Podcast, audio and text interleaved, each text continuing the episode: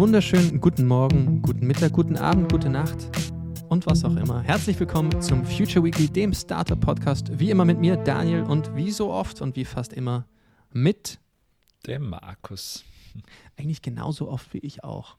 Aber egal, trotzdem fand ich die Anmoderation auch so mäßig geglückt. Aber das gehört ja auch schon fast dazu. Ist ja schon fast Marke unseres Podcasts, die mittelprächtigen Anmoderationen.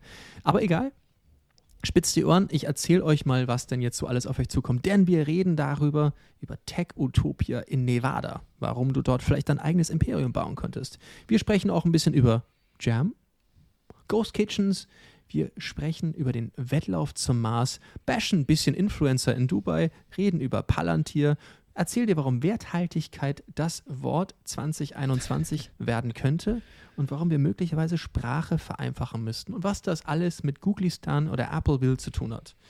In dem Sinne, Markus, ich würde sagen, auf los geht's los. Ja, und wie so oft, los geht's mit den News und diese Woche, ja, haben wir ein paar Themen am Tablett, da bin ich ganz neugierig. Und eins davon ist, dass wir über Nevada sprechen müssen. Und Nevada, nein, das ist nicht der Ort, wo Las Vegas ist. Doch ist es, aber wir wollen nicht über Las Vegas sprechen und wir wollen auch nicht über die irgendwelche coolen Consumer Affairs sprechen. Wir wollen auch nicht über Maschinengewehre sprechen oder dass du dort möglicherweise deine Cousine heiraten darfst, sondern Nevada sagt, wir wollen Tech-Firmen. Und zwar auf eine ganz besondere Art und Weise. Und Sie haben diese ganz besondere Value Proposition, dass Sie sagen, wenn du zufällig 250 Millionen Euro übrig hast und zufällig, ich habe die genaue Zahl jetzt natürlich nicht vor mir liegen, ich glaube 250 Quadratkilometer findest, die frei sind, so dass ich es richtig habe, dann darfst du dorthin ziehen und dein eigenes Utopia starten, sagt Nevada. So, 200 Quadratkilometer noch nicht erschlossenen Landes findest 250 Millionen Euro besitzt, Millionen Dollar besitzt, bereit bist, in den nächsten zehn Jahren eine Milliarde zu investieren, dann kannst du dorthin und bist dein eigener Chef. Und zwar auch deine eigene Exekutive, Legislative und sowieso kurz unterm Kaiser. Das heißt, du kannst Tech-Utopia schaffen. Bin mir nicht sicher, ob ich das geil finde. Da hat uns jemand letzte Woche zugehört ähm, und ist mhm. spitzfindig geworden. Ähm, ich bin mir auch nicht sicher, ob ich das geil finde. Ähm, es ist jedenfalls ein, ein Experiment. Äh, macht sicher aus, aus Nevada-Perspektive jetzt rein aktionistisch gesehen Sinn, weil wir haben ja die letzten Wochen darüber gesprochen, es gibt diesen Exodus aus dem Silicon Valley, weil halt dort ähm, vieles nicht mehr funktioniert, besonders in, in San Francisco. Einfach ähm, Kriminalität, äh, Drogensucht etc. dazu geführt haben, dass das Leben dort nicht mehr schön ist für viele. Und da hat sich jetzt der Bürgermeister von Miami positioniert und Austin rittert um die Startups. Und da liegt natürlich Nevada ähm, durchaus im Trend und gehen aber jetzt eben einen anderen Weg. Denn ähm, was die haben, was viele andere nicht haben, ist, ist halt viel Wüste, wo derzeit noch, noch nichts steht. Ähm, viel Land, das noch unverbaut ist und ähm, gleichzeitig ähm, wahrscheinlich ein, ein, eine Value Proposition hier für die immer notorischen ähm, Tech-Meinungsführer, äh, die halt das lokale San Francisco Government brutal kritisieren, sicher bis zu einem gewissen Grad auch, auch berechtigterweise. Aber gleichzeitig ist das halt jetzt wahrscheinlich auch so, ähm, ja, die Message, na macht es doch besser, macht eure eigene Community ähm, und äh, bringt dadurch Geld, Arbeitsplätze äh, etc. nach Nevada ist sicher ein Wunschtraum von, von vielen äh, Tech-Päpsten da draußen. Und gleichzeitig, ja, das bin, wir haben schon letztes Mal darüber gesprochen. Ich glaube, das wären dann wahrscheinlich so kleine feudale Gemeinschaften, die vielleicht durch den hohen Wohlstand, den es in den Gemeinschaften gibt, mhm. funktionieren würden. Aber gleichzeitig führt es ein bisschen zu einer Ghettoisierung, oder? Wenn du halt dann diese abgeschlossenen Communities Total hast, wo, wo die reichen Tech-Mitarbeiter sind, dann ist halt überall anders wahrscheinlich die, ähm, die ärmeren Gruppen und diese soziale Segregation ist sicher nicht gut. Also da gebe ich dir komplett recht und ich meine, dort wird natürlich ein extremes Ghetto gezüchtet, wenn man so möchte. Und ich glaube aber auch ein kulturelles Ghetto. Ich meine, für mich ist es, ist es ja so, wenn man mit Mitarbeiterinnen und Mitarbeitern der großen US-Tech-Firma ein bisschen spricht, die sprechen alle ihre selbe Sprache. Everything's awesome, like, totally fantastic and stuff. Du, du lachst, du weißt ganz genau, was ich meine. Und ähm, die können aufs Gesicht fallen, sagen, wow, that was like totally awesome and stuff. Und ähm, ich glaube, wenn du da in so einem Dorf wohnst, die alles like, wow, this is like fantastic ähm, dann wirst du halt irgendwann wirklich irre. Und für mich ist es immer so, ja, um das Kind beim Namen zu nennen, ich meine, Google hat natürlich mega geile Offices als Beispiel. Und wenn du in diesen Offices bist, dann merkst du, es geht darum, dass alle sich so wohl wie möglich fühlen. Im Umkehrschluss aber auch idealerweise so lange wie möglich dort bleiben und so lange wie möglich arbeiten. Richtig mit den ganzen berühmten Restaurants und den Wäschereien und alles, was du dort hast.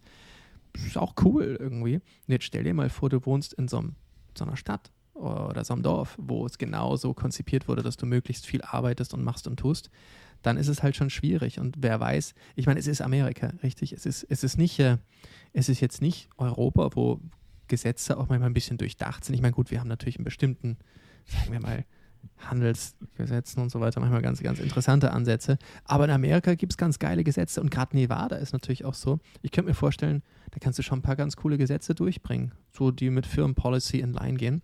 Im Übrigen, in Nevada darfst du unter anderem nicht mit einem Kamel auf dem Highway reiten.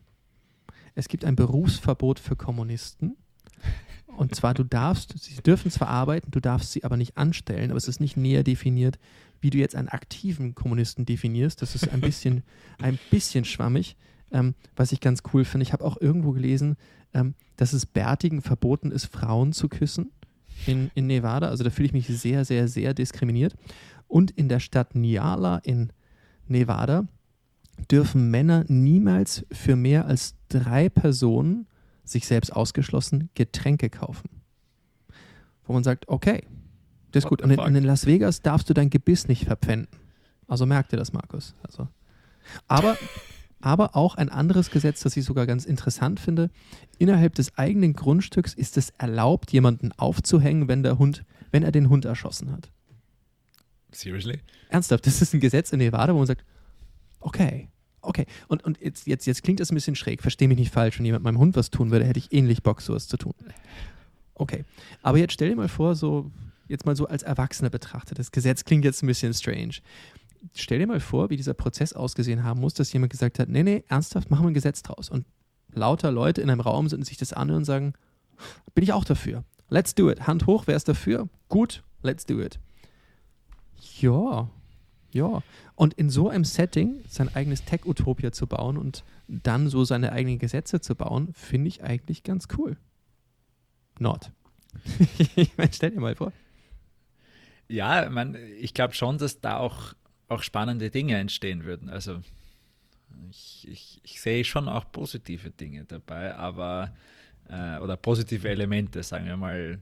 Es würde wahrscheinlich gewisse Dinge dort besser funktionieren, weil halt all mhm. das, was halt in unserer Bürokratie, äh, in unserer unglaublichen Trägheit, ähm, die wir halt in, in, in Rechtsstaaten aufgebaut haben, all das, was da verloren geht an Geschwindigkeit und an Innovation auch, bin ich mir sicher, würde dort viel einfacher gehen.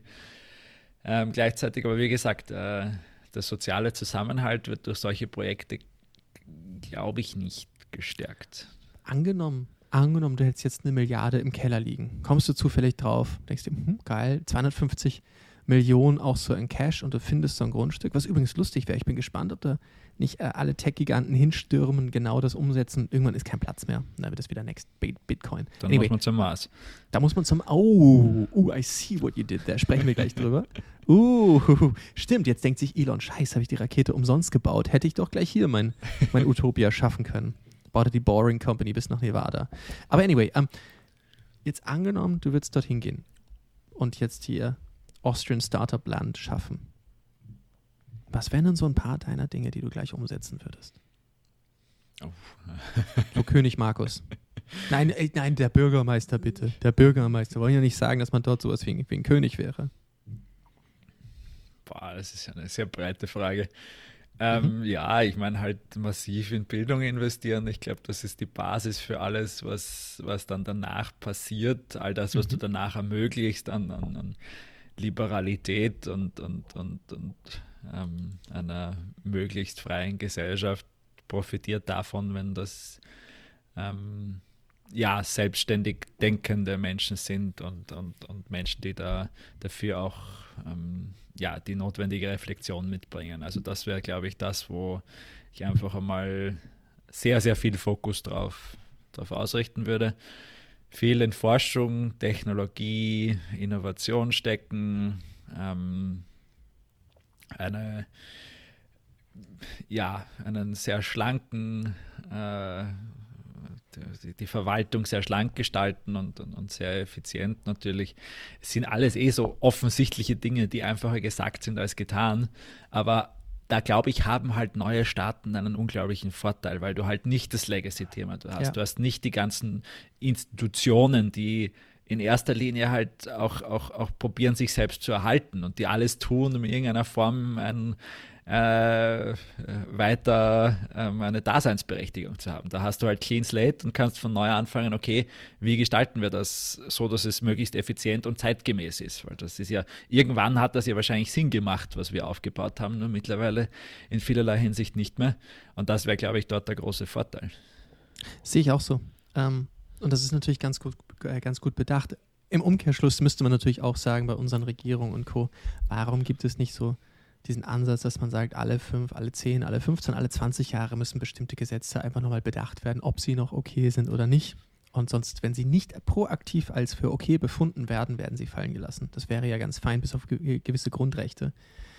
Das wäre, glaube ich, gerade in bestimmten Ansätzen schon sehr smart. Ich meine jetzt, wie gesagt, nicht irgendwelche Grundrechte, sondern einfach bestimmte Legacy-Themen, ja, Steuerrecht oder so solche Dinge, wo man sagt, okay, das könnte man immer mal wieder ein bisschen smarter begutachten. Das ganz bewusst gesagt wird, das ist nicht für immer in Stein gegossen und da braucht man eben drei Weise, die achtmal im Kreis laufen und dann irgendwie die Ecke spucken, um ein Gesetz zu ändern, sondern dass es immer wieder regelmäßig begutachtet werden muss und für gut befunden werden. Ähm, und wenn das nicht gemacht wird, purzelt das raus. Markus ist gerade sehr am Gröbeln, ob ich jetzt total sinnlosen Mist erzählt habe. Na, mein, da hast du sicher recht. Ich glaube, das würde schon dabei helfen, dass Halleluja. einfach einmal der Prozess in Gang kommt. Gleichzeitig ist das halt nur die halbe Miete, weil ich habe mir auch schon überlegt, wie oft wir schon oder wie oft schon in einem Regierungsprogramm gestanden ist, die Gewerbeordnung muss reformiert werden. Oh, ich weiß. Aber dann gibt es halt trotzdem, obwohl dieser Prozess gestartet ist, obwohl man das begutachtet, obwohl es gute Vorschläge gibt, am Ende gibt es Interessensgruppen, die sehr stark an dieser Gewerbeordnung aufgehängt sind und die alles in dieser Welt bewegen werden, um jegliche Veränderung zu verhindern und leider auch sehr oft erfolgreich. Ja, das ist so ein bisschen so das Thema, weißt du? Ähm, es gibt so ein paar Dinge, die ich machen würde. Also erstmal wäre ich ja jetzt kurzfristig Bundeskanzler und Präsident in Österreich. Oder was mir auch sehr gut gefallen würde, wäre hm, so Alleinherrscher über Europa. Könnte ich mir auch gut vorstellen. Würde sich, glaube ich, auch ganz schön auf LinkedIn machen. Ja. Nein, nicht Alleinherrscher, das klingt so dominant. Ähm, allein, Alleinüberleger. Überleger. Überleger. Alleinüberleger. Ja, okay. das, schau, das klingt, es ist ja alles in den Worten, oder? Weil ich, wenn ich sage Alleinherrscher, das klingt so absolutistisch. Wenn ich sage, oh, oh, oh, nein, Chief Visionary Officer von Europa. das klingt doch geil, oder? Ich meine, das, das klingt doch. Und da gibt es jemanden, der deine Visionen umsetzt, oder? Ja, da habe ich den Chief Execution Officer nicht mit dem Chief Execution Officer im Gefängnis zu verwechseln, sondern den Chief Execution Officer der Visionaries. Aber anyway, so, ähm, also einer der Dinge, die ich tatsächlich machen würde, aber, aber, du weißt, was ich meine. Es ist alles im Wording. Chief Visionary Officer klingt mega. Chief Herrscher, name it as it is.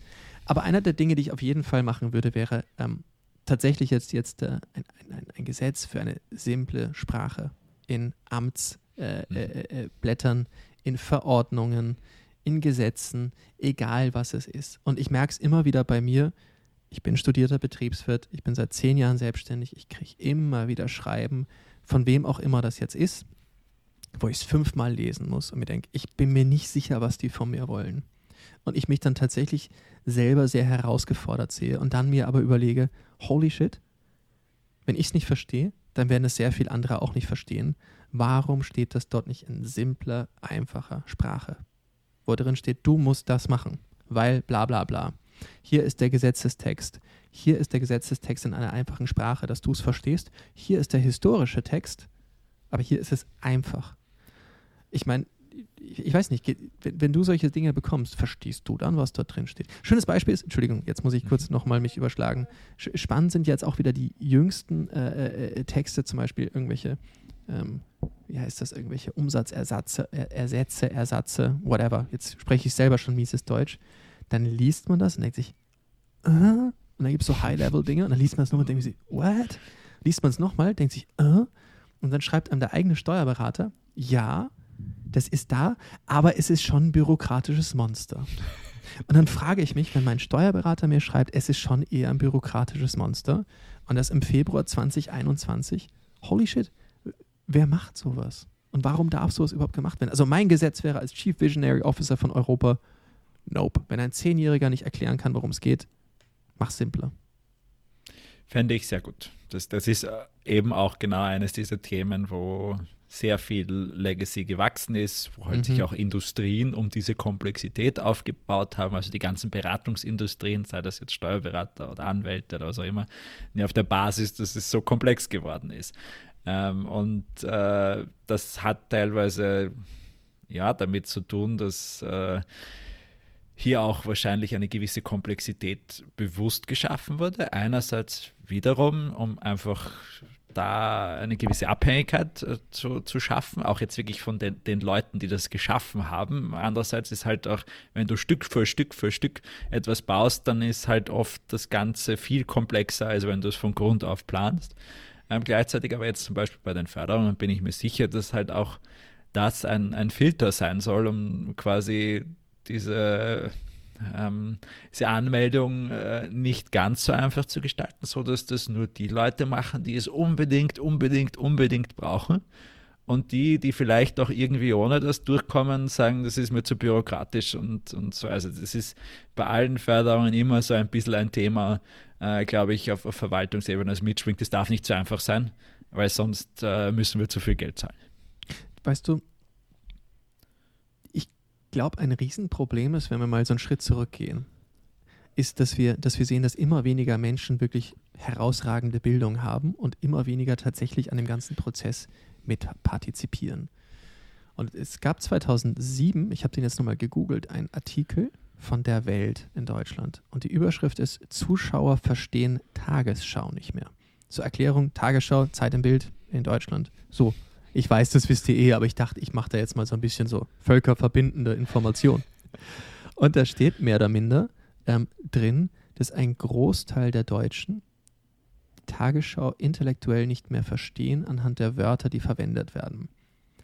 Und da sind zum Beispiel Begriffe drin wie Koalitionsfreiheit, dass 99 Prozent einer Studie nicht verstanden haben, was eine Koalitionsfreiheit bedeutet. Ähm, und viele andere Begrifflichkeiten, ähm, Tarifautonomie, auch ein schöner Begriff, dass 89 Prozent zwar nicht ganz verstanden haben, was es damit auf sich hat und so weiter und so fort.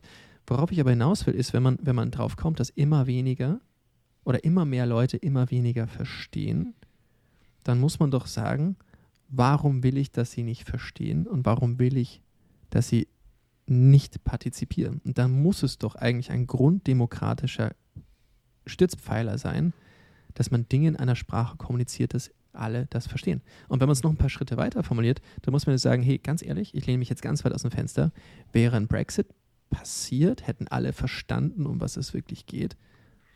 Weiß ich nicht, ist vielleicht zu vereinfacht gesehen. Aber dennoch muss doch eine Pflicht sein, dass man messen kann, dass die Dinge, die kommuniziert werden seitens einer Regierung, seitens Verordnung von einem Großteil der Menschen schnell verstanden werden. Und wenn sie nicht schnell verstanden werden, dann müssen diejenigen, die diese Dinge formulieren, nochmal zurück in den Keller oder wo auch immer sie das so schreiben und sich überlegen, wie formuliere ich es so, dass meine Zielgruppe es versteht, ohne fünf Übersetzer.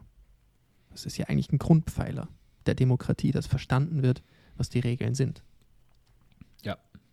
Gut, das, da gibt es geklärt. zwei Enden. Also du hast vollkommen recht, es liegt an der Kommunikation der Entscheidungsträger. Auf der anderen Seite liegt es aber sicher auch an, an der Bildung ähm, der, der, Konsumenten da. Und, mhm. und das du, natürlich.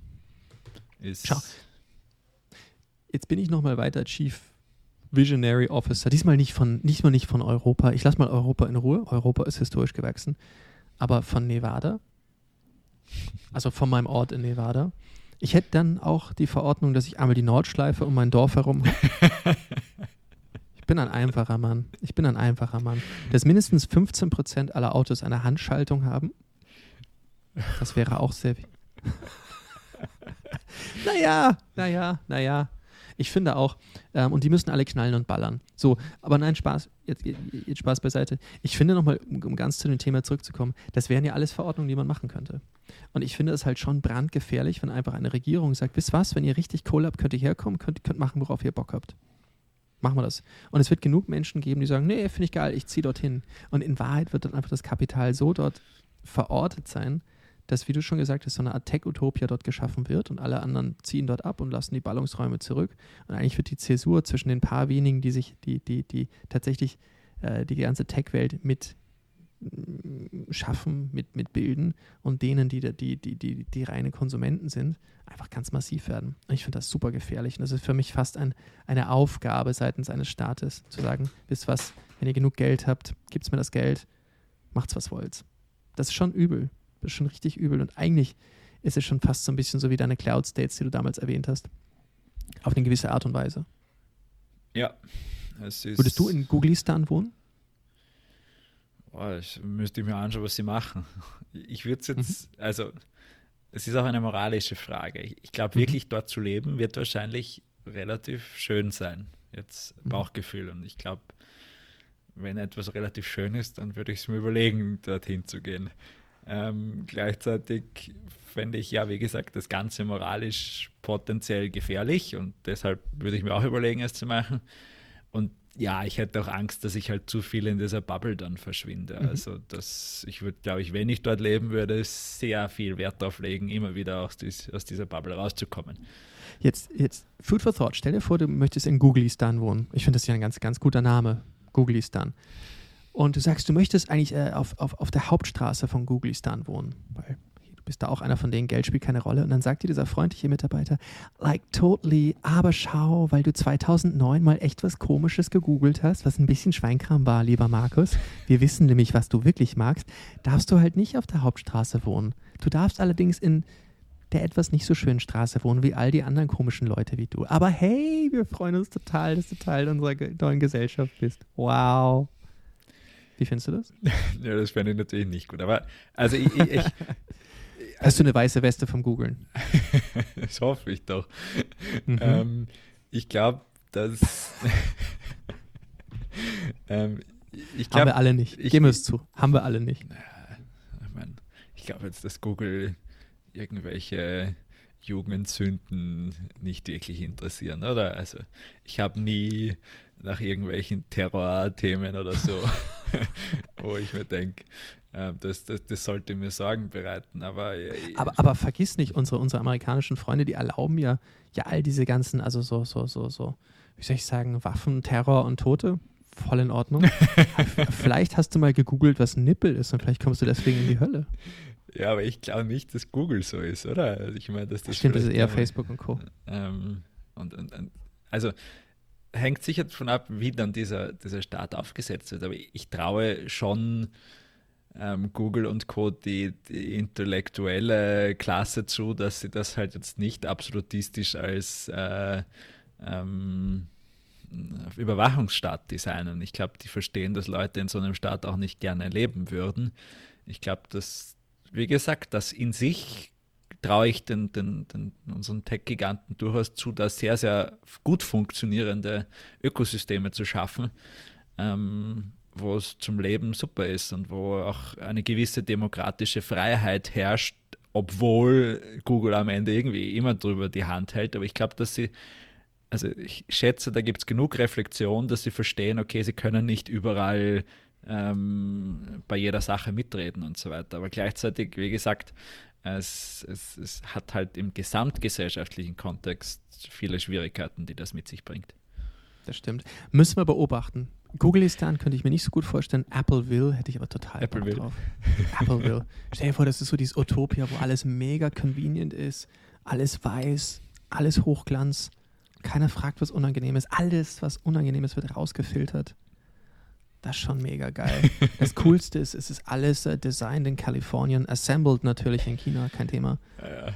Aber ja, ist die Frage, halt ob dann überhaupt noch China notwendig ist. Vielleicht gibt es ja im Nebenort gibt's ein, ein Lohn, ein Niedriglohn ähm, das hoffe ich Community. Das hoffe ich doch. Wie soll Apple Will denn sonst funktionieren? Ja, genau. Das ist ja so ein bisschen wie unsere Freunde, unsere Influencer-Freunde. Da gibt es ein großartiges YouTube-Video von Jan Böhmermann, wem sonst, der sich mal so ein bisschen die Influencer in Dubai angesehen hat. Unbedingt anschauen. Und das ist ganz ähnlich so. Und da hat er so ein paar Hüpfdohlen, die halt sagen, nee, ist total super, hier ist total toll, weil hier sind nur reiche Menschen. Prinz, Prinz, irgendein Prinz, irgendein Ex-Puff-Besitzer, der sich irgendein so einen Prinzentitel gekauft hat. Tatsächlich, ernsthaft, so ein Typ. Vergessen, wie der heißt. Prinz schieß mich tot. Ähm, sieht man sofort im Video wirklich so ein, ja, ist so ein Gesicht wie so eine alte Ledertasche und irgendwie ein Intellekt auch ganz ähnlich. Der sagt auf jeden Fall, nee, ist total super, hier sind nur Reiche und dann sind hier, da sind ja dann die Pakistanis, die kriegen ein paar hundert Euro und die machen auch die Arbeit, die keiner will. Und du denkst dir, fuck me, was habt ihr denn da gebaut? Unbedingt ansehen. Also ihr werdet den Typen mit diesem Ledertaschengesicht sehr schnell erkennen. So ein bisschen auch so rötlich gebräunt. Und da siehst du sie halt alle, die Influencer, die da total influenzen und zeigen, wie mega toll Dubai ist halt vergessen, dass Dubai halt so ist, wie es ist, weil natürlich in Wahrheit Zehntausende Arbeiter unter prekäresten Umständen wie moderne Sklaven arbeiten. Schönes Video. Und Jan Böhmermann macht das halt so, wie Jan Böhmermann das halt macht, also so mitten in der Fresse. Also ich finde, ich, find, Böhmermann ist ja immer Schmuckstück, also den finde ich echt gut. Ähm, kann ich dir nur empfehlen, das anzusehen, Markus. Und so wäre Apple Will halt auch eine gewisse Art und Weise, glaube ich auch. Ja, also ich glaube, es wird jetzt ein, ein, ein sehr interessantes Experiment wie sich das mhm. entwickelt. Das ist ja das, das Spannende daran, dass man halt auch wirklich sieht, ähm, ob sowas funktionieren kann und wie es funktionieren kann. Mhm. Anyway, wir, wir beobachten das und ähm, Nevada, wenn es irgendwas für 50 Euro gibt, ich wäre am Start. Ich hätte Ideen. Ich könnte auch in den nächsten zehn Jahren sicher ein Tausender mache ich locker, hier als Chief Visionary Officer von Nevada. Hätte ich Bock drauf.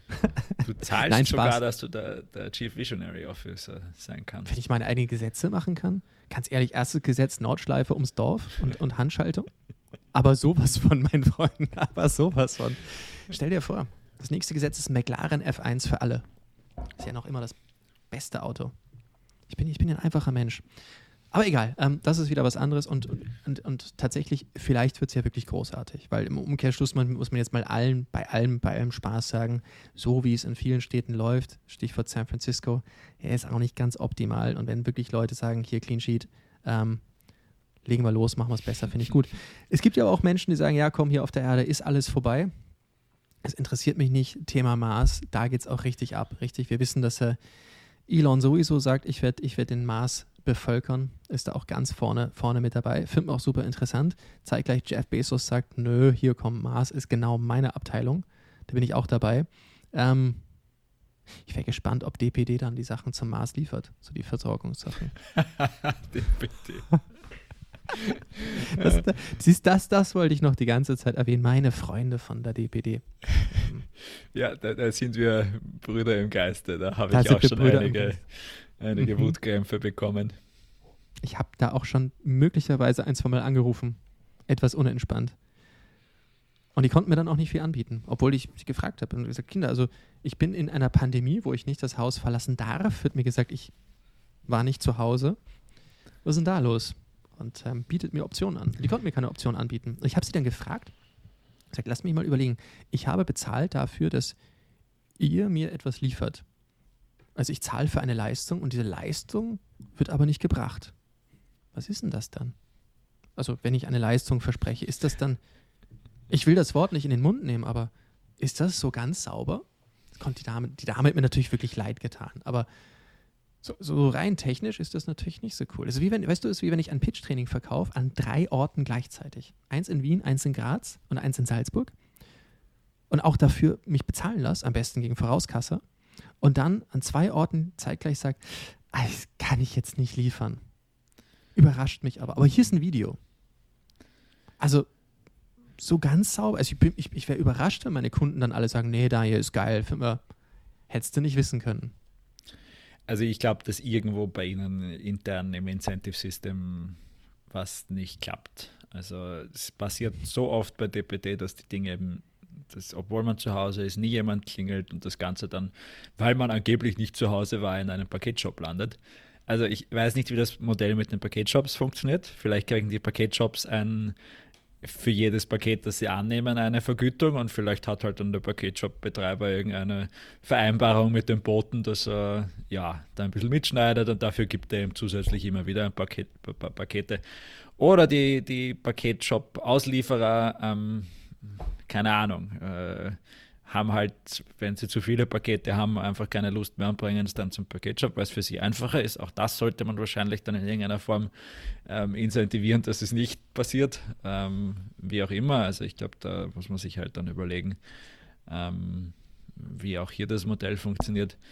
Irgendetwas funktioniert bei, bei DPD nicht. Ich glaube, GLS ist ähnlich schlecht, aber die mhm. gibt es Gott sei Dank nicht so oft. Ja. Also tatsächlich ist das, ist das, ist das Üble. Ähm, wenn, man, wenn man dem Ganzen Vertrauen schenken darf, was ich mal tue, ist das ein Großteil derer, die tatsächlich liefern, in eher prekäreren Umständen äh, sich befinden. Das sind dann oft so Selbstständige oder wie auch immer, die auf eigene Rechnung dann das tun müssen. Ähm, vor allen Dingen sind die so böse durchgetaktet, dass sich das oft gar nicht so richtig ausgeht. Oder sie werden halt oft nach Stückzahlen bezahlt. Und dann ist es natürlich total schön, das in einem Paketshop abzugeben. Das Lustige ist aber, ich verstehe nicht, wie die Paketshops ausgewählt werden, weil ich tatsächlich bei meinen Freunden von der DPD, ich habe einen Paketshop, das ist, ich müsste lügen, 50 Meter von mir entfernt, einen zweiten, der ist 150 Meter entfernt. Das letzte Mal, als ich eine Backmischung bestellt habe für irisches Brot. Ich liebe irisches Brot. Dann habe ich, ich glaube, es sind ungefähr 20 Stück bestellt. Das wiegt dann etwas über, über, über 12, 14 Kilo. So richtig schön, so etwas, was man bestellen würde natürlich. Ähm, und das wurde mir in einem Paketshop in meiner Nähe, circa 1,8 Kilometer von mir entfernt geliefert. Das war super. Das, ähm, tatsächlich habe ich mich dann aber so aufgeregt und äh, dass mir das dann nochmal zugestellt wurde, was ganz fein war. Da habe ich da so, so, so, ein paar Kniffe verwendet. Wenn ihr wissen wollt, was der Kniff ist, könnt ihr mir gerne bei der nächsten Clubhouse-Session am nächsten Mittwoch um 9 Uhr mal reinhören, da erzähle ich das. Ähm, aber wirklich Weltklasse.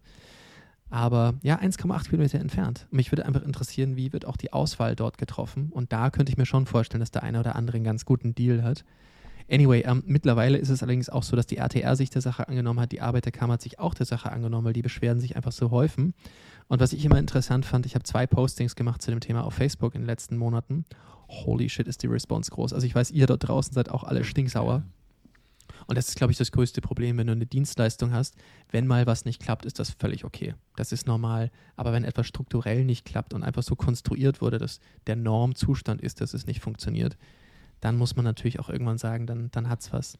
Und äh, es kann bestimmt mal passieren, ist mir noch nie passiert, aber dass man zum Beispiel einmal sagt, okay, ich, ich, ich, ich habe eine doppelte Buchung. Wie gesagt, ist mir noch nie passiert, aber das, das, das kann bestimmt einmal passieren. Aber dass man das einfach systematisch genauso macht mit dem Ziel, dass man probiert, dann irgendwo für eine Leistung Geld zu bekommen, die man aber nicht so erbringen kann, muss man natürlich auch sagen, dass das nicht ganz optimal ist. Und ich möchte mich nicht aus dem Fenster lehnen, was das in meinen Augen bedeutet. Aber tatsächlich, um es zumindest an, anzudeuten, juristisch müsste man das schon mal überprüfen, ob das alles ganz okay ist. Meine Antwort ist nein, ist es nicht. Ich finde, das ist immer so ein schönes Beispiel, wenn Dinge nicht funktionieren oder wenn Dinge zu irgendwo in einem System Probleme gibt, dann ist das ja immer auch eine Marktopportunity. Und genauso wie ich immer mhm. sage, beste Beweis, dass das österreichische Fördersystem zu kompliziert ist, ist, dass es Förderberater gibt. Weil diese Komplexität Correct. ist da und, und das ist eine Marktopportunity. Genauso ist es auch das beste Zeichen, dass diese Delivery-Branche äh, nicht funktioniert, dass es diesen Service alles Post gibt, wo die Post sagt, du zahlst ja. uns einen monatlichen Betrag. Dafür ähm, hast du bei uns eine Adresse, wo du alle deine anderen Lieferservices hinschicken kannst und das wird dann von uns delivered.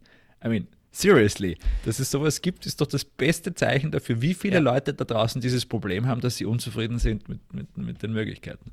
Und Markus, so schön, dass du es ansprichst. Ich muss das an dieser Stelle sagen. Mein Postler ist der großartigste ever.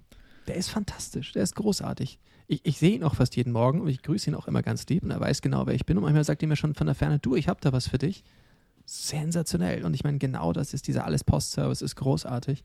Und äh, wie gesagt, es gibt ein paar schwarze Schafe. Mein Postler ist fantastisch. Also großen Dank an die Post für diesen großartigen Service. Ja, DPD.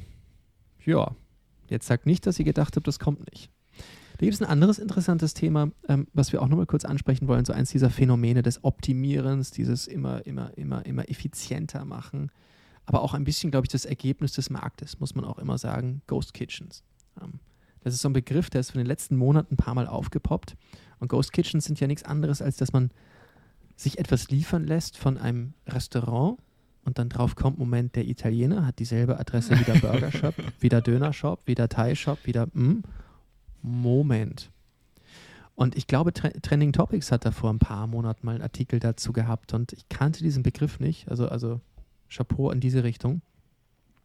Ja, Ghost Kitchen sind so ein bisschen so das Ergebnis des, ich lasse mir das liefern und das soll möglichst schnell sein und ich möchte auch überall wirklich das Spezialitätenrestaurant haben. Die bereiten das dann auf, bereiten das vor, um möglichst schnell zu liefern.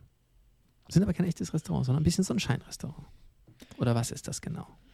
Ja, es ist auch eine Begriffsdebatte. Ich glaube, im ursprünglichen Sinne ist eine Ghost Kitchen eigentlich etwas, was, was halt kein sichtbares Restaurant ist, sondern deshalb Ghost, äh, einfach eine Küche irgendwo, ähm, wo spezifisch für Delivery äh, Speisen zubereitet werden. In Österreich ist es jetzt so, also das war natürlich wieder als erstes im, im Valley und, und dort war das Thema schon vor einigen Jahren recht groß und das ist jetzt aber mit Miam ist, ist eben auch in Österreich immer wieder ein paar Ghost Kitchens aufgepoppt. Tatsächlich noch keine, die, äh, die, also sie haben nicht jetzt eine Küche irgendwo aufgemacht dafür, sondern was sie gemacht haben, sie haben sich Restaurants gesucht und haben die gefragt, ob sie neben ihrem bestehenden ähm, Geschäft äh, auch andere Speisen zubereiten wollen im Auftrag vom Miam. Und Miam gibt dann mhm. tatsächlich die Speisekarte vor. Also das sind halt dann so gewisse Konzepte. Es gibt dann halt einen Asiaten mit gewissen Speisen, es gibt einen Italiener mit gewissen Speisen und das wird halt das Rezept von Miam vorgegeben und die Küche macht das halt, also wie du richtig sagst, das kann ein, ein Italiener sein und der kriegt aber dann das Rezept für, für das asiatische Zeug von, von Miam und mhm. ist, tritt dann auch bei Miam als California Kitchen oder California Sushi oder was auch immer auf. Ähm, und, und ist aber, wenn man spitzfindig ist, merkt man, dass das die gleiche Adresse ist. Ich finde halt, was ich bei dem Thema eigentlich sehr spannend finde. Ich bin kein Freund von Delivery Food, ähm, weil ich das Gefühl habe, ja, 75 Prozent der Speisen ähm, schmecken nicht mehr besonders gut, wenn sie mhm. geliefert wurden. Und mhm. das fände ich schon prinzipiell spannend, sich zu überlegen, welche Speisen funktionieren wie wirklich, dass die auch eine zehnminütige Delivery ähm, aushalten und dass, wenn das dann bei mir erscheint, das trotzdem noch gut schmeckt. Und vielleicht ist das halt auch so ein bisschen der Gedanke der ursprünglichen Cloud Kitchens gewesen. Finde ich aber auch lustig. Also ja, kann, kann, kann absolut sein lustig, dass du nicht so Lieferungen magst. Das heißt, du bist auch so der Frischkochmensch. Ich bin Frischkochmensch, ja. Also bei, bei mir ist sogar, bei mir ist natürlich Best Case, ich gehe zu einem super Italiener und kriege eine neapolitanische Pizza, also Pizza Mari mhm. oder was auch immer. Ähm, Gleichzeitig ähm, habe ich jetzt mehrfach probiert, auch solche Pizzen zu bestellen oder halt mir auch zu holen von dort. Und wenn die stehen für zehn Minuten oder zehn Minuten im Auto mhm. oder was auch immer sind, ähm, dann schmeckt mir die nicht mehr gescheit. Und dann ist mir sogar die Tiefkühlpizza lieber, ähm, als, als das, was, was dann ein bisschen halt schon älter ist. Und das, das ist schon interessant, weil ich halt prinzipiell Tiefkühlsachen sind jetzt nie besonders gesund oder auch ja. so gut, aber ja, das ist meine Erfahrung. Finde ich, find ich interessant. Also wir auch gar nicht. Meine, meine wunderbare Frau kocht ganz, ganz, ganz viel und ich helfe da auch immer ganz, ganz glücklich mit. Und ich bin komplett bei dir. Also es schmeckt meistens nicht gut, ist natürlich ein bisschen mehr Aufwand, aber es schmeckt meistens nicht gut. Man weiß auch nie genau, was da für Zutaten drin sind. Und, und, und für mich ist das, also für uns ist ja auch, ich habe so oft gesagt schon, Einkaufen, vor allen Dingen die Auswahl der Zutaten, was ganz, ganz, ganz wichtig ist. Und wie schaut das denn nun aus? Was ist das für ein Gemüse? Wo kommt das her? Wie riecht das? Wie fühlt sich das an? Und ich glaube, da ist auch einfach echt viel Schrott dabei. Und das ist, das ist sehr schade. Und ja, ähm, Ghost Kitchen sind, glaube ich, auch so diese, diese, diese Zuspitzung dessen, dass es eigentlich wurscht ist, was dort drin ist, aber es muss schnell gehen. Ähm, und tatsächlich habe ich, glaube ich, im letzten Jahr, glaube ich, noch kein einziges Mal bestellt. Vielleicht einmal, ich bin mir nicht sicher, außer wenn ich bei Veranstaltungen bin. Und interessanterweise bestelle ich dann immer dasselbe. Pizza Mar Margarita. Weil mein Learning ist, eine schlechte Pizza Mar Margarita ist meistens noch ganz gut. Und eine richtig gute ist natürlich Weltklasse. Ähm, aber ja, Da kann man auch nicht so viel falsch machen. Und dann hast du auch Zutaten, die nicht, äh, wie soll ich sagen, sensitiv sind. Also ich würde nicht unbedingt die Schrimps-Muschelpizza bestellen, wenn ich kurz davor bin, eine lange Moderation zu machen, wo man nicht genau weiß, erstmal ist es nicht genau mein Ding, ähm, aber nicht genau weiß, was da für Inhaltsstoffe drin sind. Ähm, ja, muss ich nicht haben. Und wenn, dann habe ich einen tollen Burgershop in der Nähe. Swing Kitchen, veganer Burgershop, Weltklasse gut. Würde man gar nicht glauben. Unfassbar lecker. Kann, kann ich nur empfehlen, aber nicht, dass ich jetzt ein Influencer bin und hier Paid, Paid Werbung habe. Ach, diese Hüpfdollen. Aber ich finde, das ist schon eine, eine, eine, spannende Opportunity auch, sich anzuschauen, mhm. welche, welche äh, Speisen könnten gut auch mit Delivery funktionieren und wie müssen die, müssen die zubereitet werden, dass das geht. Vielleicht ist es eine Utopie, ein, ein Gedanke von mir, der gar nicht funktionieren kann, weil Essen ist nur gut, wenn es frisch Doch. ist. Aber hier gibt es was Interessantes. Ähm, es gibt einige Cocktailbars, die begonnen haben, die Cocktails in Einzelteilen sozusagen zu liefern, mhm. zu Zeiten des Lockdowns, was ich gar nicht doof finde. Und die liefern das dann aber auch mit allen möglichen schönen Utensilien und das alles schön abgepackt und abgefüllt. Es gibt einige, die mittlerweile auch dazu Online-Sessions dazu anbieten. Du kriegst es geliefert und kannst es dir dann selber zubereiten. Das finde ich dann gar nicht doof, muss ich sagen. Habe ich zwar auch noch nie beansprucht, weil ich finde zu Hause Cocktails trinken auch ein bisschen langweilig. Ähm, aber so vom Grundprinzip finde ich es cool. Aber ich gebe dir recht, man muss halt überlegen, was dort gut schmeckt. Ja, was glaubst du, schmeckt am Mars gut? Ähm, genau. Das ist jetzt eine schwierige Frage, ob unsere Geschmacksnerven durch die unterschiedliche Art Atmosphären dort. Ähm, ich schätze äh, flüssig essen, oder? Weil das ist ja schwierig, dort mhm. das Visier zu öffnen. Würde ich auch annehmen, aber ich, ich bin gespannt. Ich meine, es gab ja immer diesen Begriff der Astronautennahrung. Ich kann mich, kann mich erinnern, das habe ich als Kind immer wieder so ein bisschen gehört. Das war so dieser Überbegriff für so künstliche Ernährung, genau diese Pasten, bla bla bla. Keine Ahnung. Ich glaube, das Interessante ist, dass du wahrscheinlich schon sehr auf Ernährung achten musst, wenn du dort monatelang dort oben bist und wahrscheinlich genau das Thema hast. Ja, was funktioniert dann dort lange genug, als dass es nicht verdirbt, als dass es natürlich auch spezifisch auf, dein, auf deinen Stoffwechsel abgestimmt ist, bla bla bla ich, ich wäre sehr neugierig, was dabei rauskommt. Ähm, und vor allen Dingen auch, was dann noch für andere Details rauskommen bei dem Wettlauf zum Mars. Ähm, ich bin gespannt. Ich muss ja auch immer dazu sagen, ich, ich bin gespannt auch, wie das ganze Thema auch, ähm, wie soll ich sagen, den Weltraumtourismus vorantreibt, weil ich hoffe ja noch, dass ich zu meinen Lebzeiten auch mal die Erde verlassen kann. Da hätte ich total, hätte ich total Bock drauf. Ähm, und ich glaube, so muss man das halt auch sehen, dass diese Mars-Mission und Co. und der Wettlauf der, der Billionaires äh, ins All genau das auch forcieren werden. Dass sie genauso, wie es früher mit dem Automobilbau war, dass die Reichsten der Reichen sich, äh, am, am, am, Anfang waren es die Tüftler, genau die Rogers-Kurve, am Anfang waren es ein paar irre Tüftler und dann sind die Millionäre gekommen und gesagt, hier kannst du mir nicht das so und so bauen. Und dann kamen die Düsenbergs dieser Welt, unfassbar teure Autos, unfassbar glorreich. Und bis das T-Model gekommen ist, hat es ein bisschen gedauert. Ja, und ich glaube, genauso ist das halt für mich so der zweite Schritt. Nach, nach den 60ern und 70ern, wo es die Regierung waren, jetzt die Jungs, die das da alles machen und Mädels. Ähm, und dann wir. Würdest du ins All fliegen? Das fände ich schon cool, ja. Ich auch. Hätte ich total Bock drauf. Und äh, ich glaube, all diesen ganzen Prozess, das wird mir schon wahnsinnig gut gefallen. Da gibt es übrigens ein großartiges YouTube-Video, ist nicht ganz alt, aber ich bin ein großer Top Gear-Fan und James May, einer der drei ursprünglichen Moderatoren, er hat eine tolle Doku darüber gedreht, wie es ist, quasi in, in, in, in die Erdatmosphäre zu fliegen mit einem U-2 äh, Flugzeug und er zeigt den gesamten Prozess, weil es ist, es ist quasi so nah dran, wie man kommen kann als Nicht-Milliardär sozusagen. Und ich weiß, es gibt so ein paar bemannte Leute, die zur Space Station geflogen sind oder so. Das ist ganz, ganz interessant, was es körperlich bedeutet, was es auch mental bedeutet, ähm, das zu machen. Ähm, interessanterweise ist eine Stelle, die ist, sehr, ist mir sehr im Kopf geblieben, wie er Klaustrophobie entwickelt, wo das Visier runtergeht. Und er versteht, er wird jetzt 12, 14, 16 Stunden in diesem Anzug sitzen auch das sind, glaube ich, Herausforderungen. Da muss man lernen, damit um, umzugehen, wenn man es für mehr Menschen zugänglich machen möchte. Auch die körperlichen Herausforderungen. Ähm, bin ich neugierig. War ja auch bei, bei den Autos nichts anderes früher. Mhm. Ähm, und äh, ja, bin gespannt. Bin gespannt, wann Apple auch dann zum Mond fliegt. Das sind dann total cleane, weiße Hochglanzraketen. ja, konzipiert in Kalifornien, in China gebaut. Finde ich geil. Aber verstehe ich nicht, nicht falsch. Ich, ich, ich mache mich das vielleicht so ein bisschen grundsätzlich drüber lustig, aber ich liebe ja noch immer das Apple-Prinzip, dass es sehr convenience-driven ist. Mhm. Was mir einfach extrem gut gefällt. Und ich mag dieses, du drückst einen Knopf, vielleicht zwei, maximal drei und alles ist erledigt. Und das so als oberste Prämisse, das finde ich gut. Das wäre auch nichts Schlechtes für Gesetzestexte. Kannst du es in drei Sätzen mit jeweils maximal 15 Worten erklären? Ja. dann hast du ein neues Gesetz. Nein, ja, dann weißt du, was du tun musst. Ein interessantes Prinzip. Nevada und meine, so. Komplexität ist halt manchmal ein, ein erschwerender Faktor dabei.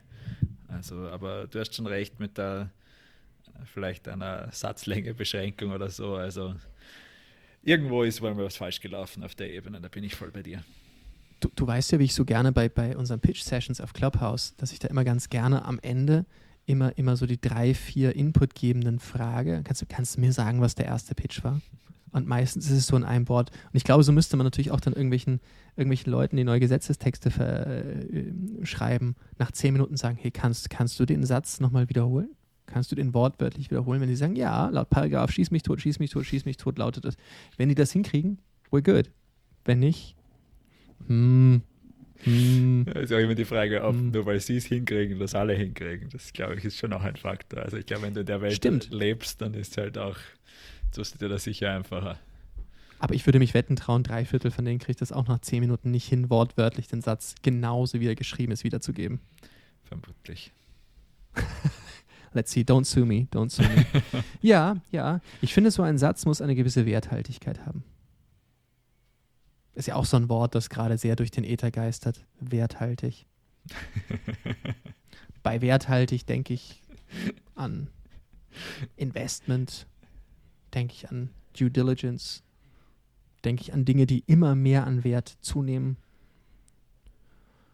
Bei werthaltig denke ich, ja, auch würdest du in Kaufhaus Österreich investieren, Markus? ich glaube, nach äh, akt aktuellem Stand der Dinge nicht. Ich glaube, wenn mhm. du mich ganz am Anfang bei der Idee gefragt hätte, hätte ich vielleicht gesagt, ja, äh, digitaler Einkaufsbummel könnte gar nicht so schlecht sein. Ähm, mhm, mh. Aber ja, Umsetzung äh, ist, ist für mich kein Investment Case. Ja, ich würde jetzt auch zu den imminenten IPO jetzt erstmal auch nicht ganz sehen, muss ich sagen. Aber es ist werthaltig. Ähm, ja, ich fand den Begriff einfach interessant, aber ich möchte ihn auch nicht überstrapazieren. Werthaltigkeit soll auch ein werthaltiger Begriff bleiben. Naja, ist auch ein Begriff, der aktuell sehr relevant ist, weil ich glaube, viele Leute fragen sich, wo sie tatsächlich ihr Geld werthaltig investieren können. Wir sprechen mal mhm. viele über ja. eine, eine, Bubble auf den Börsen und, und viele mhm. über Bitcoin und äh, mhm. auch Bubble und ähm, gleichzeitig äh, pumpen wir Geld in, in, unsere Währungen. Das heißt, auch das ist ja irgendwie Inflation schon mal vorprogrammiert. Ähm, und, und, Wohnungen, äh, auch, auch da sind ja alle Indikatoren mittlerweile Bubble-Alarm. Also, mhm. wo gibt es ein werthaltiges Investment? Sehr sauber aufgegriffen. Ja, finde ich spannend. Also ich finde erstmal das Thema Wohnungen, finde ich immer so, so, so, so neugierig. Ich verstehe wahnsinnig wenig von Immobilien.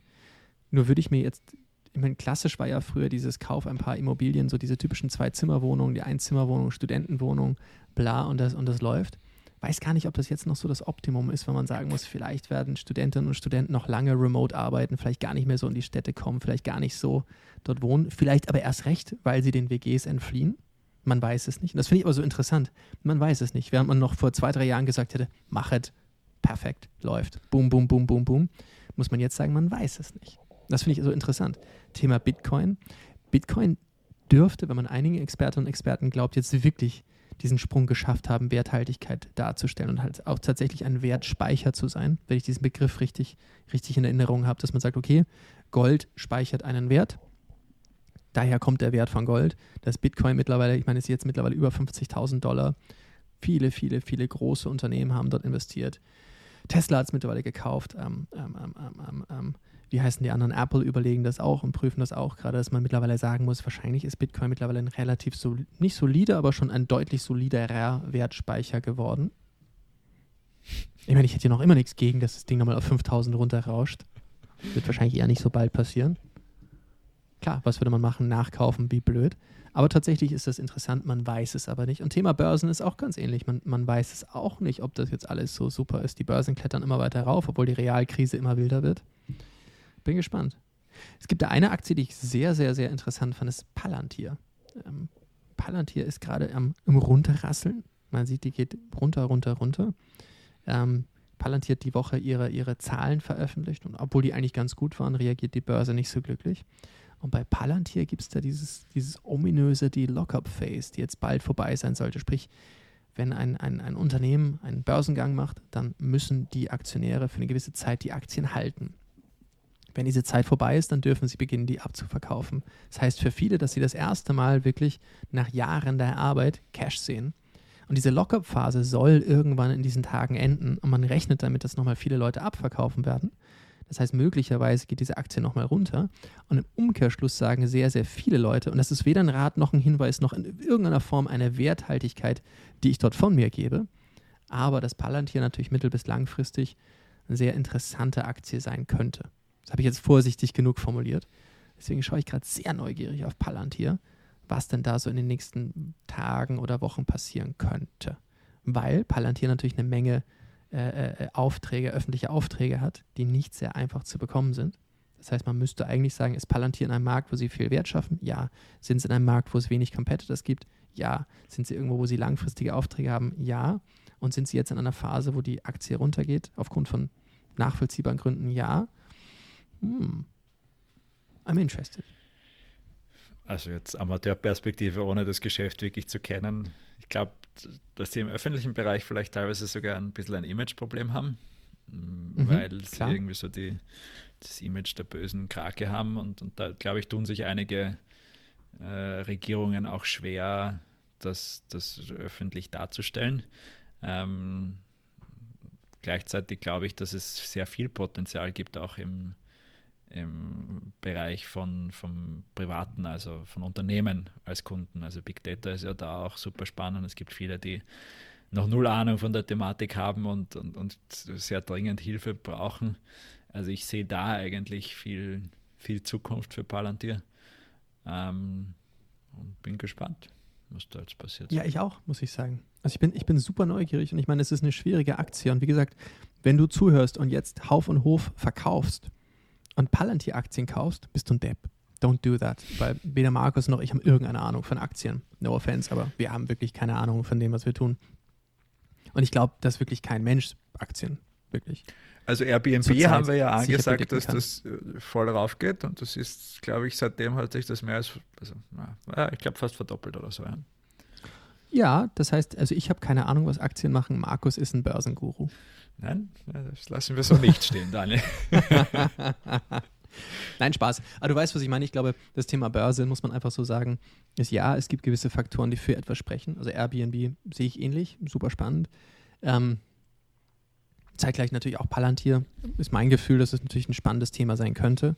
Aber ganz ehrlich, jeder, der an die, an die Börse geht, muss einfach verstehen, das ist echtes Geld und echte Herausforderung und muss man so ein bisschen seine Hausaufgaben machen äh, bevor man da auch echtes Geld reinsteckt. Ja, ja, haben wir viele News gehabt, oder? So ist es.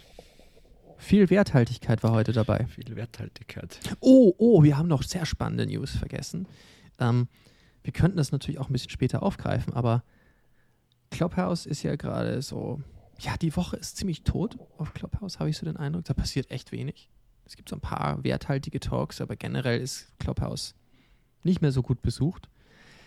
Aber da jetzt haben drei Jungs sich überlegt, Clubhouse sollten eigentlich auch mehr Menschen zugänglich gemacht werden. Wollen wir da nochmal kurz drüber sprechen, was das ist? Die Marmelade. Die Marmelade, ja. Ah, sehr schön, sehr schön. Die Marmelade von einem gewissen Tosh und Co. Richtig. Jawohl. Muss mal erklären, was es mit Marmelade und Tosh auf sich hat, wenn man nicht in der Wiener Startup-Bubble zu tun hat. Ja, äh, sind das unsere Rockstars der Woche, Daniel? das hätte ich nämlich genauso gesehen. Sehr gut. Ja. Das heißt, jetzt kommen wir zu unseren Rockstars der Woche. Denn Clubhouse war und ist in aller Munde. Clubhouse ist aber nicht aller Munde zugänglich. Das ist schlecht. Clubhouse wart, Clubhouse ist ja auch ein bisschen arm, oder? Clubhouse macht so ihr Ding, bla bla bla. Plötzlich kommen zwei Jungs vom Doppelgänger-Podcast drauf. Nö, wir launchen euch mal eben in Deutschland. Bam, durch die Decke. Wham. Okay, bumm. Jetzt denken sie, nee, cool, Android, machen wir. Kommen drei Jungs aus Wien und sagen, nee, mach mal. Bam. Denn drei Jungs haben sich entschieden, Clubhouse muss für alle sein und haben sowas ähnliches gebaut wie Clubhouse. Das heißt, Jam ist auch für Android-Leute zugänglich. Ähm, ist innerhalb von einem Wochenende entstanden, wenn ich das richtig im Kopf habe. Thomas Schranz und Co. sind dahinter, ähm, der, ja, einer der, der, der Startup-Größen ist. Und das wird ihm sehr unangenehm sein, wenn ich das so sage, aber ein, einer der ganz großen unseres Ökosystems. und haben einfach Clubhouse ein bisschen besser gemacht und vor allen Dingen für Android zugänglich, namens Jam. Und haben das auch auf äh, Product Hunt gestellt und auf Product Hunt ist das auch mal so eben durch die Decke geballert worden. Genau, Product of the Day. Ähm, man muss dazu sagen, ja. es ist jetzt schon ein bisschen anders als Clubhouse, also zumindest glaube ich, so wie ich das miterlebt habe in der ersten Version.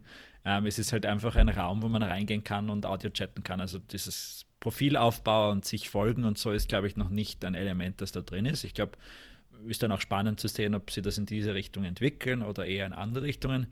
Aber genau das, was, was du angesprochen hast, dass es offen für alle ist, auch auf allen Plattformen möglich und dass es Open Source ist, schafft halt auch sehr viele Anknüpfungspunkte, wo ähm, ja auch noch mehr daraus entstehen kann. Und es, ist, es zeigt halt auch, also für mich zeigt das immer davon, dass das ist, ich glaube, der Tosch war auch über die letzten Wochen extrem neugierig, was da passiert ist mit Clubhouse und wie die Dynamiken dahinter sind. Aber genau das ist halt auch der Schritt, äh, der dann folgt, ist oftmals auch mal selbst ausprobieren, was in diese Richtung zu machen und auch, auch ein bisschen die Engineering Channel, äh, Challenges dahinter zu verstehen. Weil ich glaube, so Audio Engineering von unterschiedlichen Plattformen, das ist eine ziemliche Herausforderung. Und äh, dementsprechend super cool. Also der, der Thomas Schanz, der Christoph Vizani und der Gregor Mitscher-Baude sind die drei Gründer und definitiv würdige Rockstars diese Woche. Absolut. Und äh, wir, wir finden es beeindruckend. Beeindruckend, wie schnell sie das gemacht haben, im wirklichen klassischen Hacker-Spirit ähm, so ein Produkt rausgeballert zu haben. Ähm, sehr, sehr, sehr smart. Müssen wir ausprobieren, müssen wir beobachten. Klare Rockstars der Woche. Jungs, das habt ihr super gemacht. Das ist sicherlich sehr werthaltig. Finde ich. Also Jam, finde ich geil. Ich warte auf ein IPO, dann bin ich dabei. Nein, ich meine, hey, warum nicht? Warum nicht? Finde ich gut. Ähm, IPO ist ja für mich eigentlich viel cooler als ein Exit. Müssen wir auch mal drüber reden. Aber ich finde, Exit ist so, hat mir mal jemand gesagt, Exit ist so auf halbem Weg aufhören. IPO, das ist die Königs- und Königin-Disziplin. Und Spack? Uh. Uh. Ja, Schwierig. Schwierig, ja.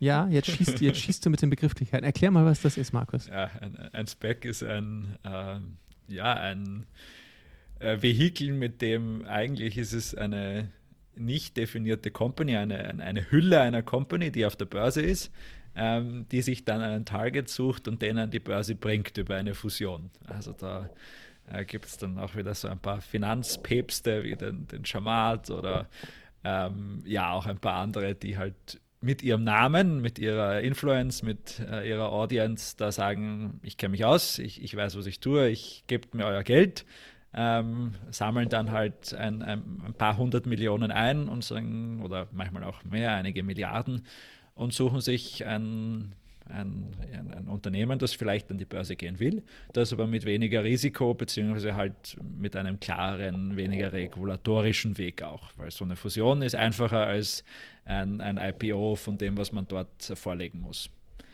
That's it pretty much. Schön erklärt. Ich finde IPOs noch immer Königs- und Königin-Disziplin. Das ist so der volle Weg. Aber es klingt ist, auch ist ähnlich gut. So weil es, mhm. es, erfordert mehr, ist aber halt auch wahrscheinlich so von, so wie es zelebriert wird und, und halt auch ähm, so ein, ein, ein, feierlicher Börsengang ist natürlich etwas, was, was auch einen Wert hat. Na, selbstverständlich. Jetzt haben wir es übrigens lustigerweise geschafft, über die Mars-Mission und Co. zu sprechen, haben nicht ein einziges Mal meinen Pullover erwähnt. Hast du den extra heute angezogen? Oh, ja, ja ex, extra den NASA-Pullover angezogen und nicht einmal erwähnt von dir, Markus. Ja, Du schaust mich gar nicht mehr an. Wir machen viel zu lange schon Podcast. Dir fällt auch nichts auf. Entschuldigung, das musste ich tun. Ähm, das ist einfach so das Infantile an mir, aber das finde ich auch in Ordnung. Ja. Man muss einfach geistig immer zwölf bleiben. Das finde ich auch in Ordnung. das finde ich auch. In dem Sinne, bevor wir uns um Kopf und Kragen reden, wir haben einen Rockstar der Woche gefunden. Du bist noch immer dabei. Wir freuen uns sehr darüber. Ja, das war Podcast Nummer 67 Podcast at Austrian Startups, wenn du Feedback dazu hast. Wenn du sagst, ja, Jungs, jetzt redet aber endlich mal über ein Thema, das mir sehr viel bedeutet, gern E-Mail dorthin. Oder jeden Mittwoch um 9 Uhr auf Clubhouse. Wir können uns auch mal überlegen, ob wir das auf Jam machen. Mhm. Schauen uns erstmal Clubhouse an und dann können wir auch mal nochmal noch mal Jam äh, überlegen, wie das Ganze funktioniert. Da können wir ja mit unseren drei sehr würdigen Rockstars der Woche drüber sprechen, wie wir die Werthaltigkeit von äh, unserem Podcast am meisten und am besten sichern. Wenn du übrigens ein Trinkspiel aus dem Wort Werthaltigkeit gemacht hast, dann dürftest du spätestens jetzt dir überlegen, die Rettung zu rufen, weil das war eine harte, harte Session. Wenn du jetzt noch immer stehen kannst, Respekt. Respekt. Möchte ich mal so sagen. In dem Sinne, wir sind am Ende, oder? So ist es. Pleasure. Take care, stay safe und bis bald.